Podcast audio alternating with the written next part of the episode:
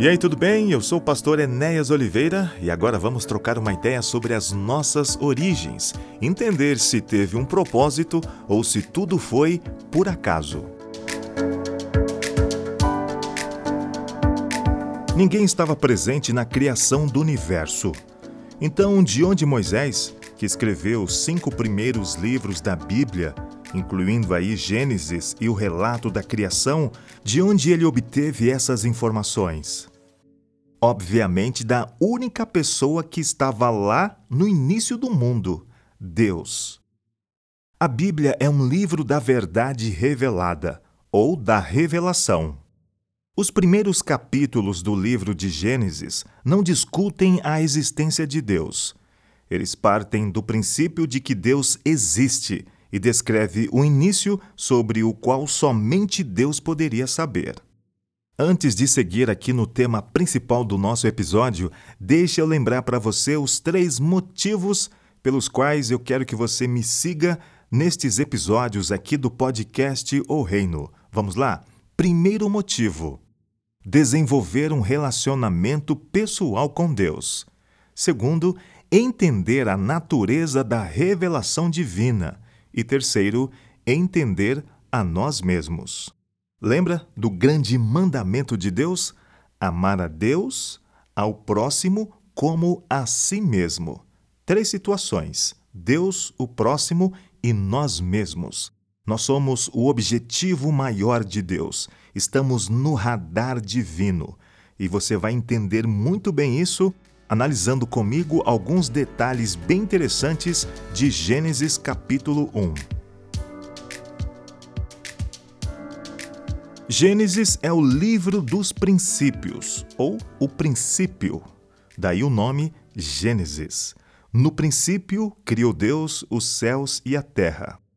A Bíblia ela abre falando de Deus, apresentando Deus como o criador a nossa primeira obrigação a esse Criador é reverência, reconhecer a grandeza e soberania de Deus.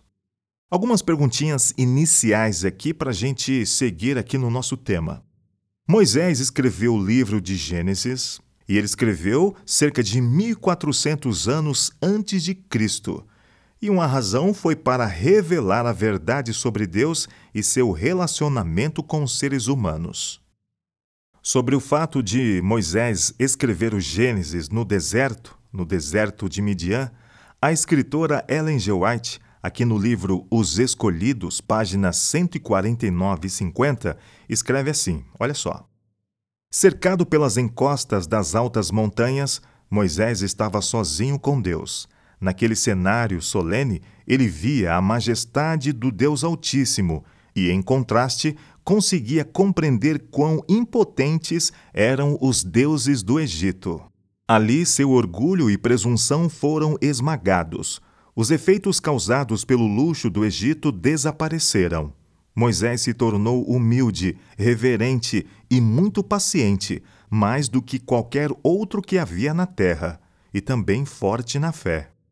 Enquanto os anos se passavam, suas orações por Israel eram elevadas dia e noite.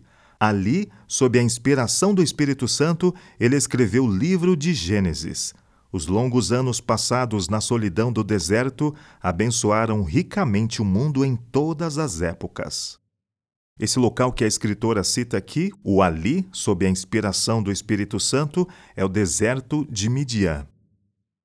A vida de Moisés pode ser dividida em três fases: a fase do Egito, onde ele é treinado, educado em todas as ciências, artes, cultura e religião do Egito.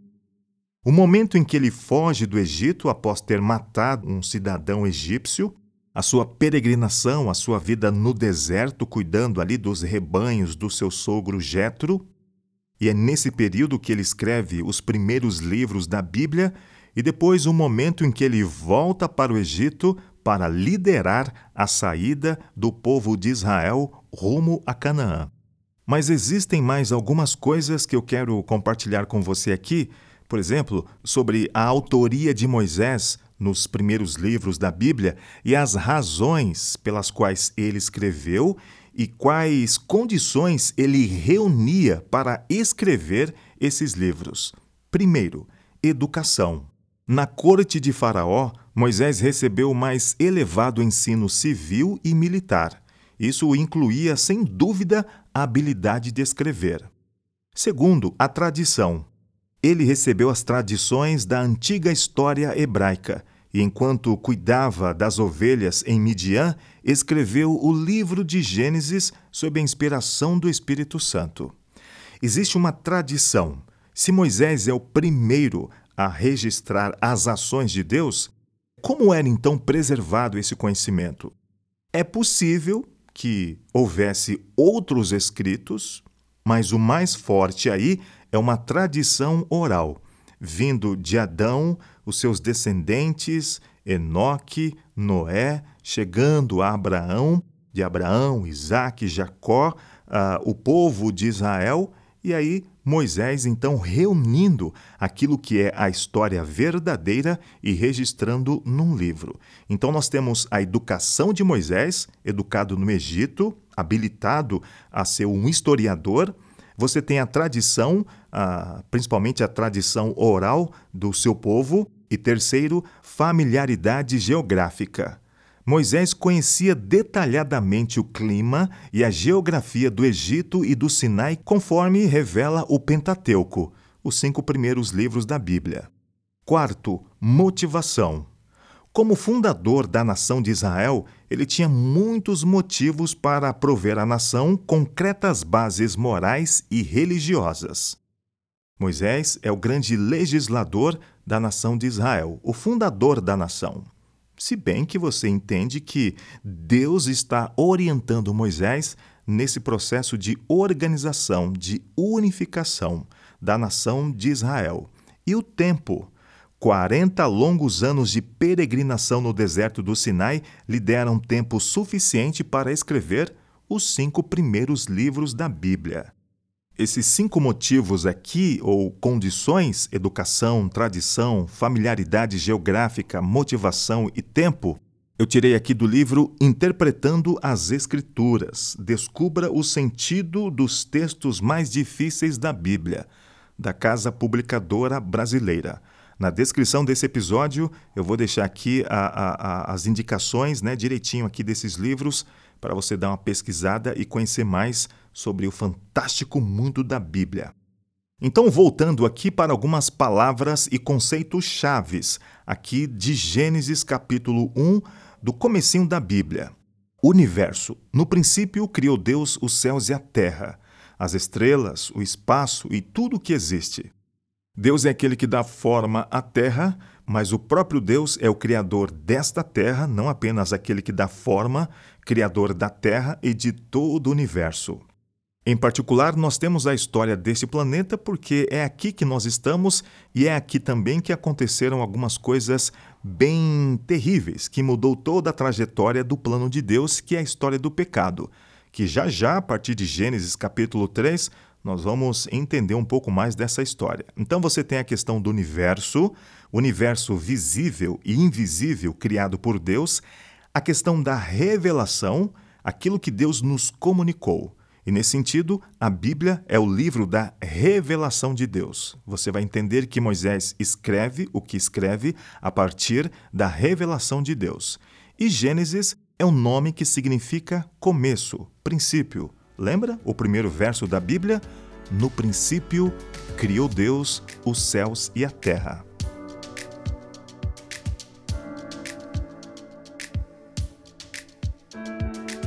Mas o que há de especial em Gênesis capítulo 1? Por que esse capítulo é tão especial? Eu parto do princípio de que a Bíblia apresenta uma revelação de Deus, de seu plano e de seu caráter.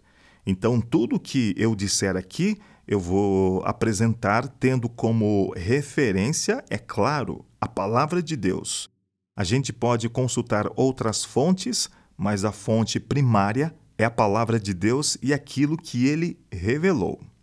A Bíblia começa então com Deus no princípio, criando céus e terra.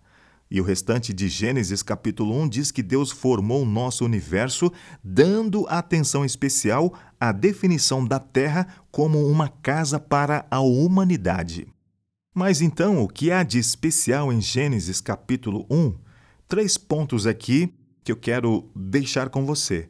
Primeiro, a história da criação em Gênesis era um relato das origens realmente novo e diferente. Moisés, ele é um revolucionário aqui.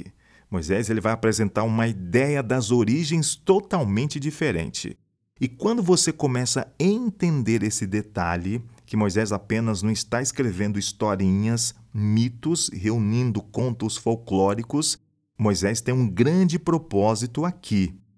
Imagine, no, no contexto ali de outros povos, de outras nações, circulando muitas histórias, é, registros, segundo contavam esses povos, das origens do mundo, das origens do ser humano. O que Moisés faz é preservar a história verdadeira.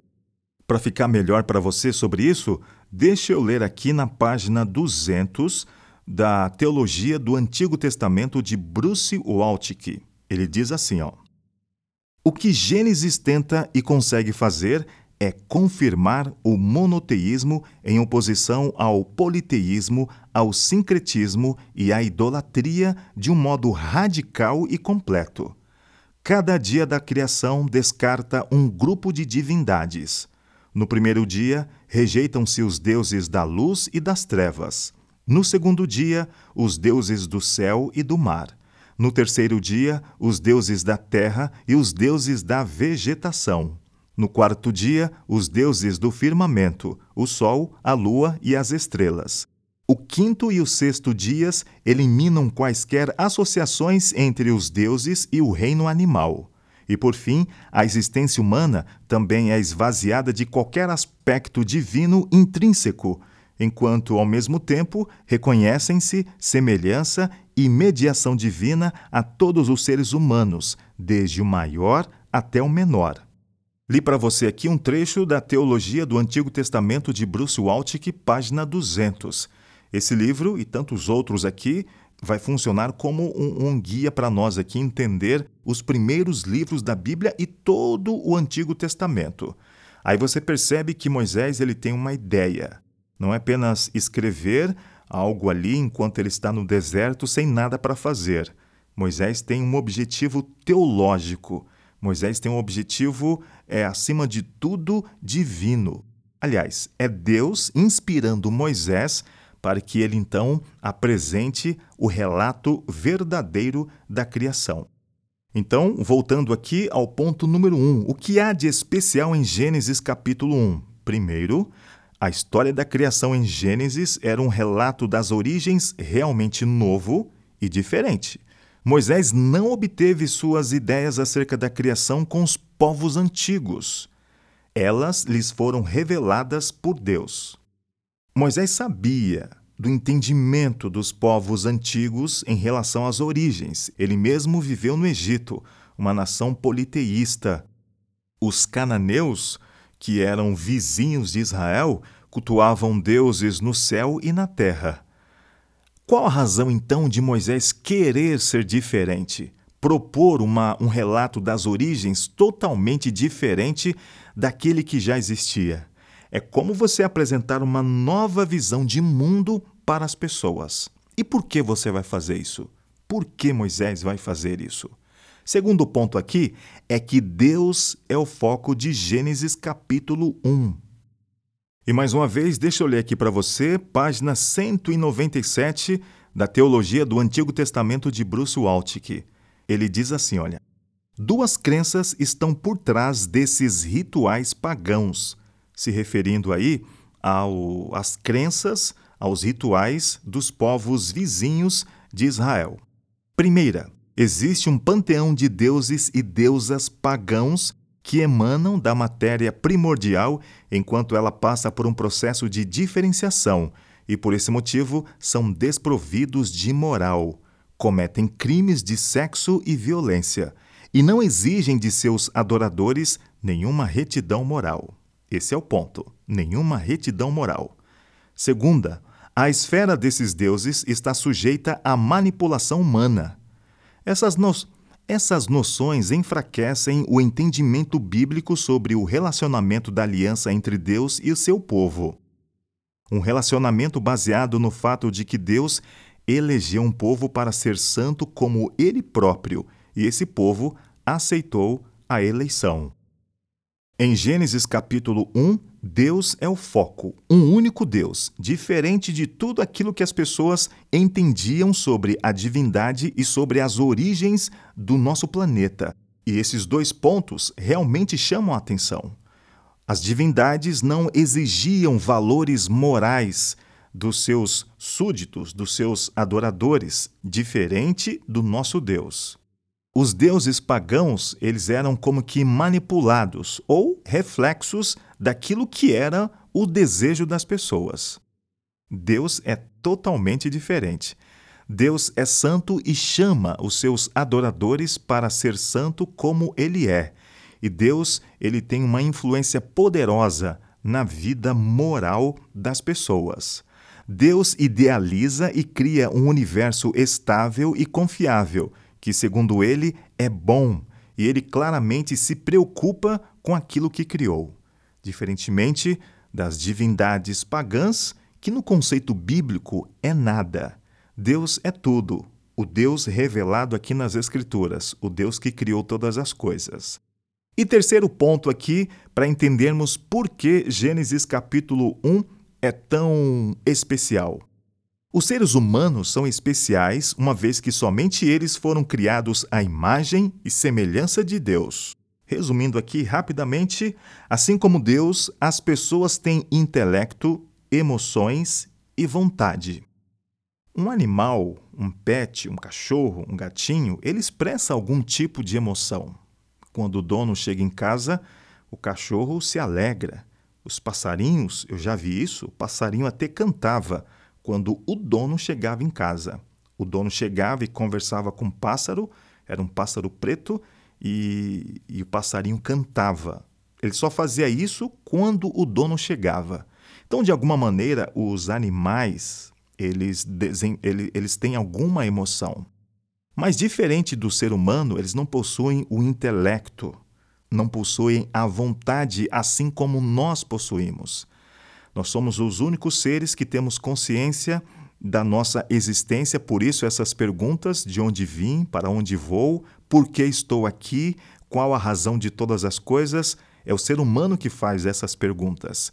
E Deus se revela a seres humanos racionais, com intelecto, emoções e vontade. E qual é o desejo de Deus? A nossa resposta. Uma resposta de fé a esse Deus que está se revelando aqui nas páginas da Bíblia. Então, por que Deus se revela? Porque nós temos essa capacidade de compreender, de entender, de aceitar esse plano de Deus. Agora, veja só que interessante. Na Síria, acreditava-se que somente os reis eram a imagem de Deus. Um homem livre é como a sombra de Deus o escravo como a sombra desse homem, mas o rei, ele é como a própria imagem de Deus.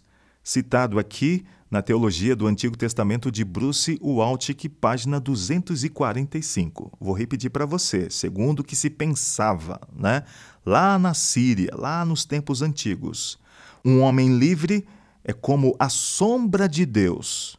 O escravo como a sombra desse homem mas o rei, ele é como a própria imagem de Deus.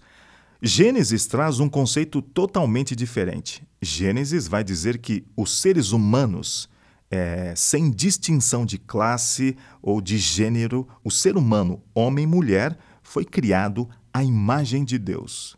É um dom, é uma virtude que Deus concedeu a todos os seres humanos.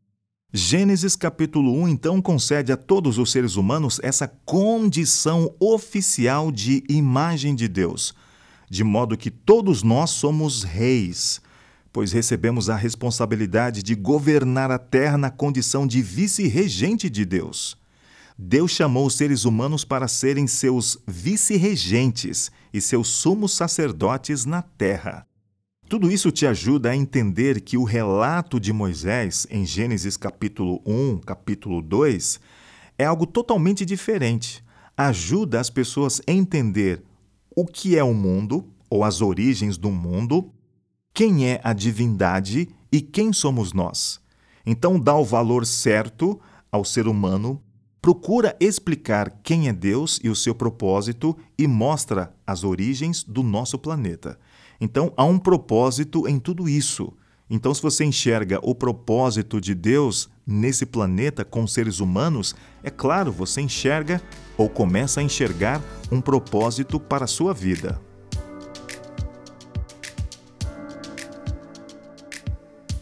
Vamos entender aqui o processo da criação. Como se deu esse processo da criação? E aqui nós podemos analisar seis partes interessantes aqui desse processo de criação em Gênesis capítulo 1. Anote aí. Primeiro, declarar. Segundo, ordenar. Terceiro, relatar. Quarto, nomear. Quinto, avaliar. E sexto, um quadro cronológico, e entenda aí o sábado. A primeira parte desse processo de criação, a declaração. E disse Deus: haja. Você vai observar essa frase em Gênesis capítulo 1, verso 3, verso 6, verso 9, verso 11, 14, 20, 24, 26. Ao colocar essa frase Antes dos acontecimentos relatados aqui em Gênesis capítulo 1, Moisés deixa implícito que a terra é criada de acordo com o plano de um Deus único. Um Deus que pensa e que, com toda liberdade, o organiza de acordo com seu soberano bel prazer. Deus sabe o que está fazendo, ou seja, ele declara e disse Deus. Essa declaração rejeita a ideia de que Deus é uma força impessoal sem reflexão racional e ridiculariza a noção mítica de que as diferentes partes do mundo são emanações de divindades. Embora não faça parte da divindade, a criação depende de Deus e, pela palavra divina, está ligada a Ele. E Deus disse, Deus declara, e as coisas começaram a surgir. A segunda parte aqui é a ordem. Deus ordenou. Essa ordem, por exemplo, haja luz, afirma que a Terra veio a existir pela vontade e pela palavra de Deus, a qual, operando sem impedimento, suplanta o estado negativo da Terra. O que quer dizer? A Bíblia diz, né? No princípio criou Deus os céus e a terra, a terra estava sem forma e vazia, e o Espírito de Deus pairava sobre as águas do abismo. E disse Deus: haja luz. Deus declara, Deus ordena.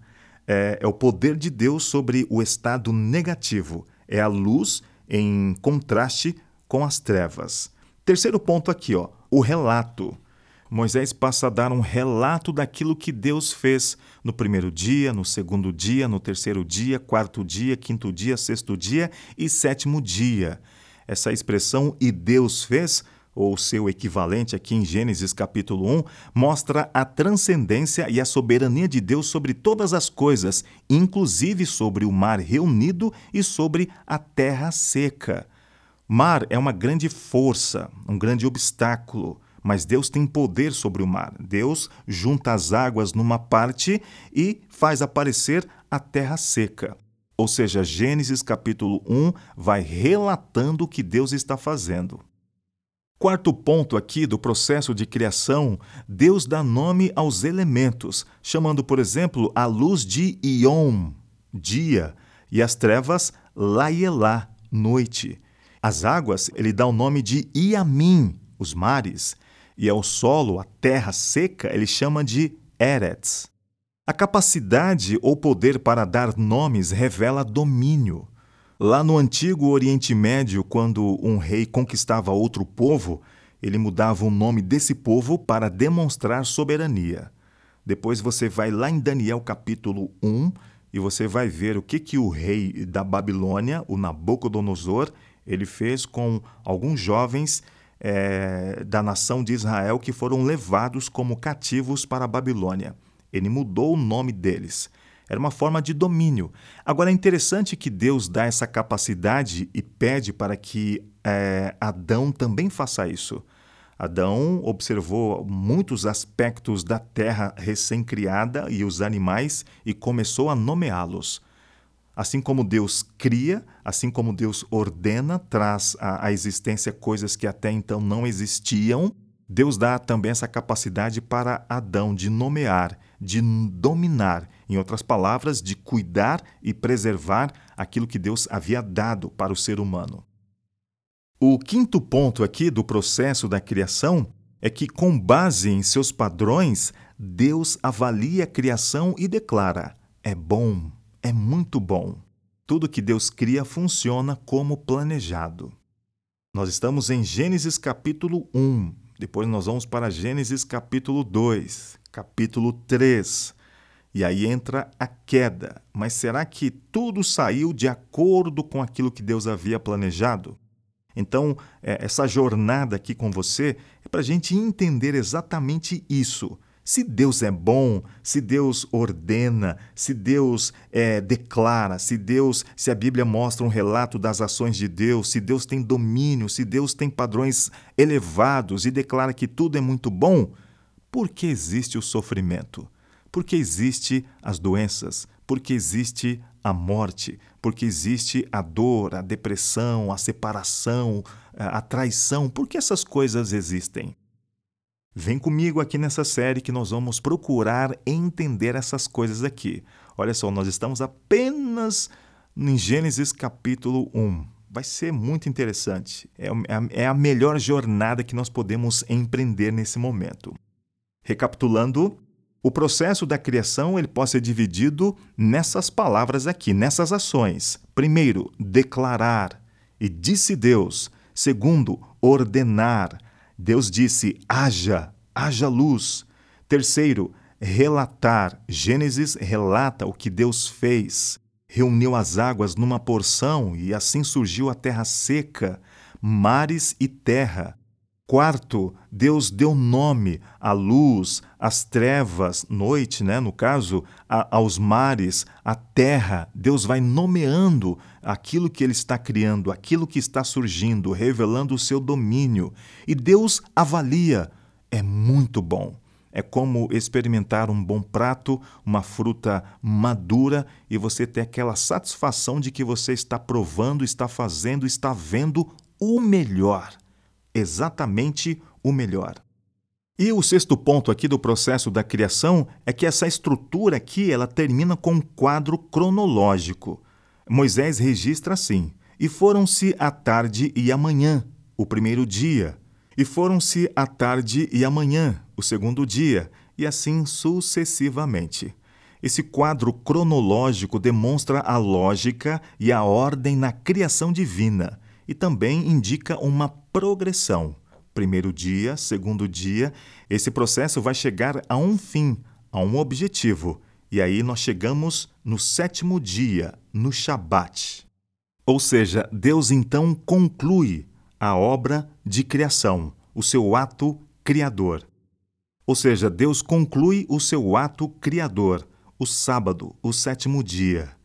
Antes havíamos observado que, ao criar o mundo, o Criador triunfou sobre o caos e produziu a vida. Seu descanso significa que ele foi bem-sucedido. Sua vitória e sua obra estão completas e são definitivas. Deus concluiu a sua obra. É bela, é perfeita, tem cor, tem aroma, tem textura, é perfeito. É o local ideal para a vida humana e Deus descansou, abençoou e santificou o sétimo dia. Não se esqueça disso. Em muitos episódios lá na frente nós vamos voltar a esse sábado, sétimo dia, quando entendermos também a lei de Deus e o quarto mandamento. Nesse momento é bom relembrar o que eu já disse para você: duas características dos deuses pagãos.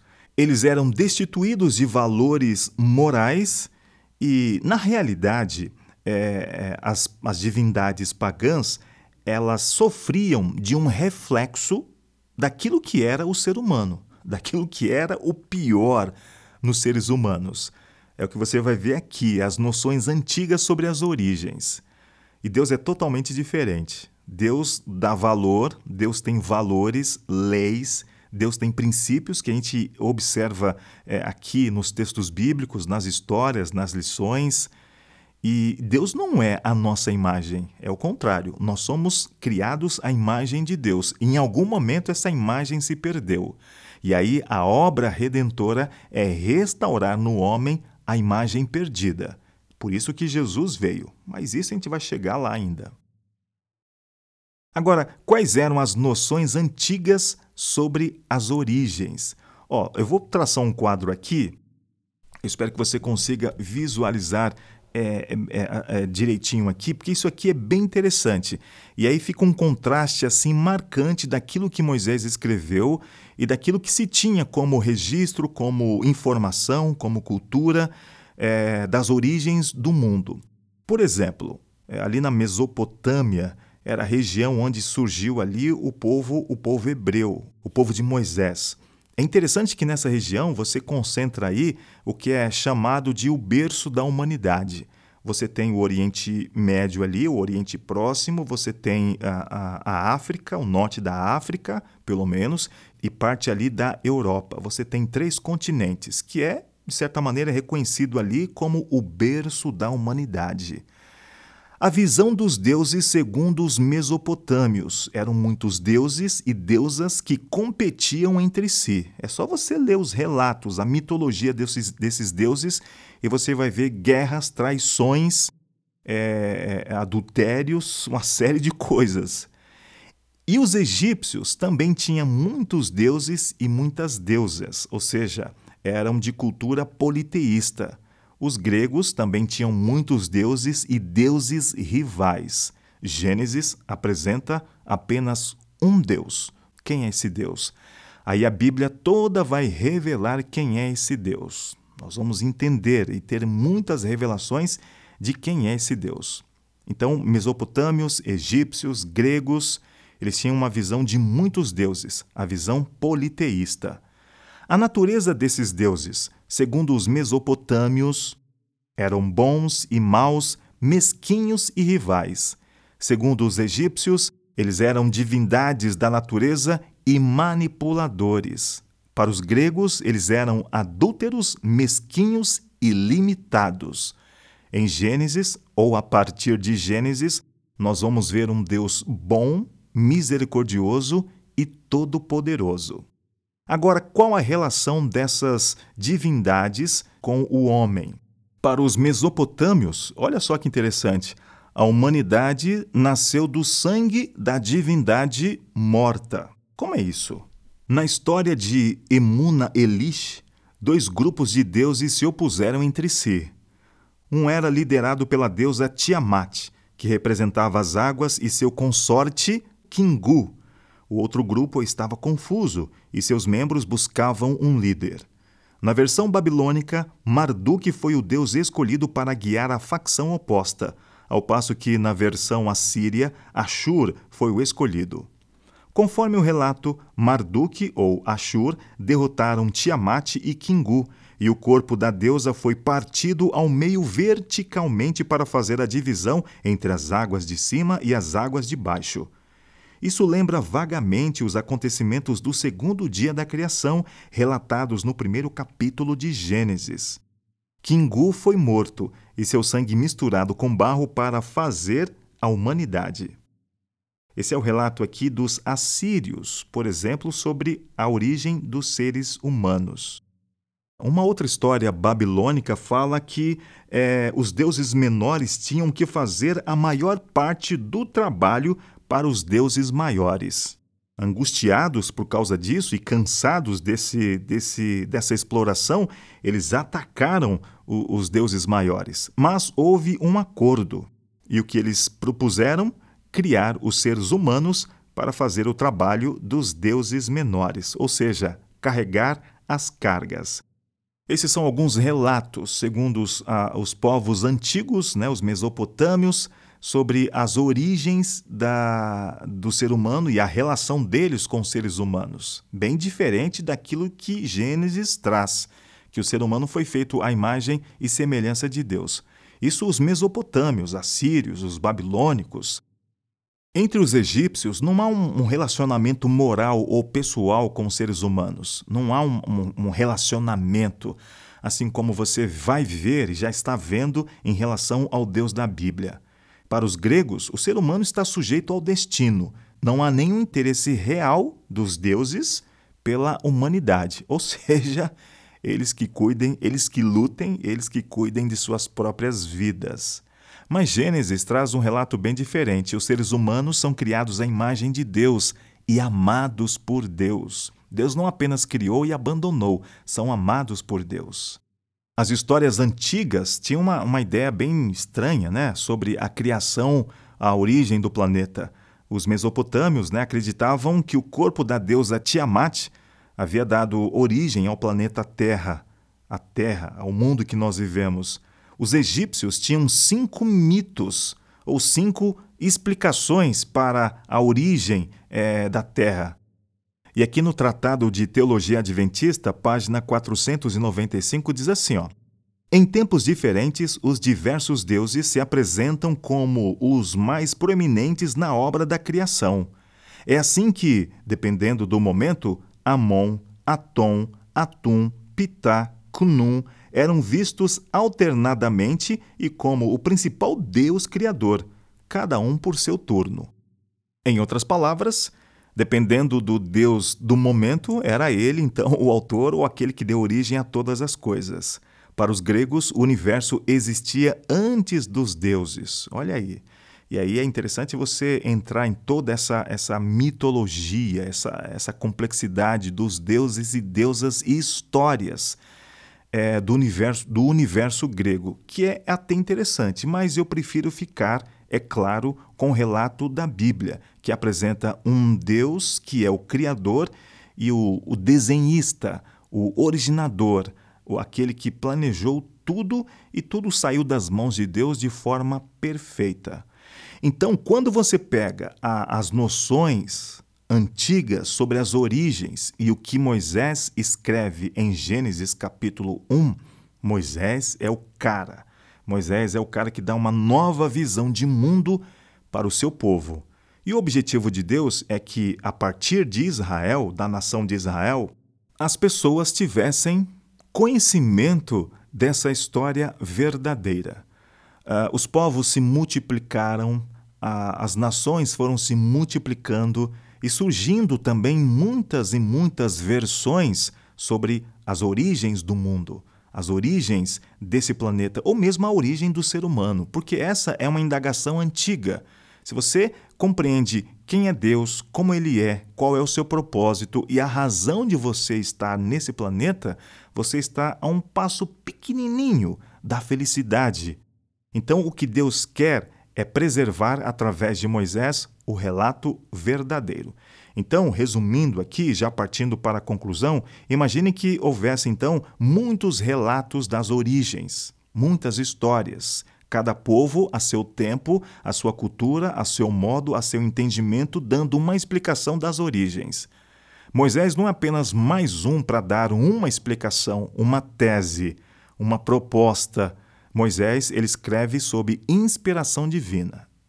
Logo mais nos próximos episódios, nós vamos entender esse processo de revelação, de inspiração e como o profeta ele produz então o seu material, produz ali os seus escritos. Gênesis, Êxodo, Levítico, Números e Deuteronômio.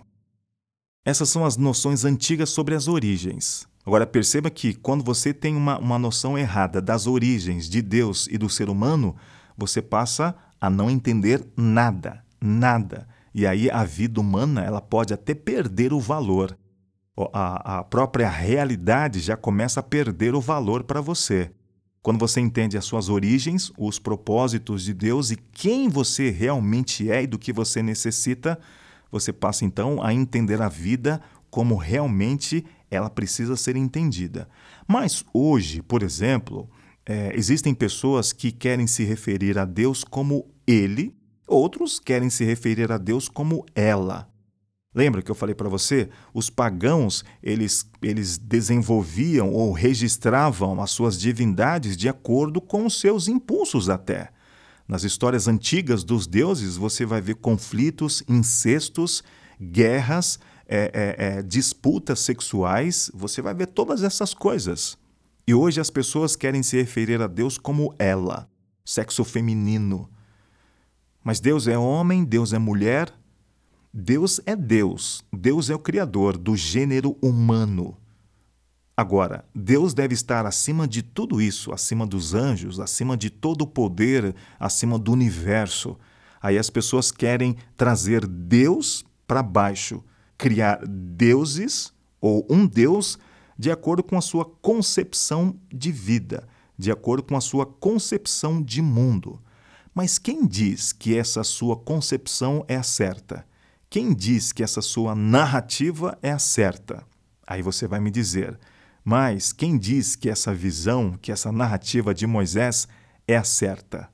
Bem, o propósito desse episódio é mostrar a diferença daquilo que existia, que está até registrado aí, você pode pesquisar nas culturas dos povos assírios, babilônicos, os egípcios, mesmo os gregos, que têm uma profusão de, de, de, de, de materiais, de literatura, de podcast, de filme sobre a, a, a mitologia, né, sobre a visão de mundo dos gregos. E aí você vai ver a diferença daquilo que existia, que ainda existe, que está registrado, e aquilo que Moisés escreveu. Moisés ele apresenta um Deus diferente de tudo, santo, singular. E o nosso desejo é procurar ser parecidos com esse Deus e não o contrário.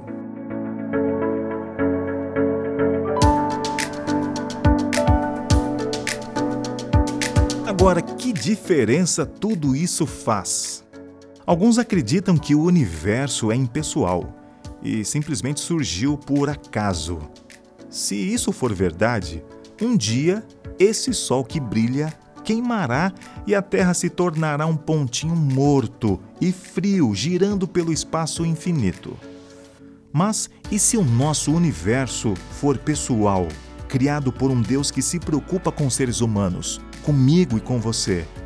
Então temos uma esperança. Deus pode ter um plano para nosso universo e a morte talvez não seja o fim para aqueles a quem ele ama. Se Deus criou ou não, faz toda a diferença do mundo.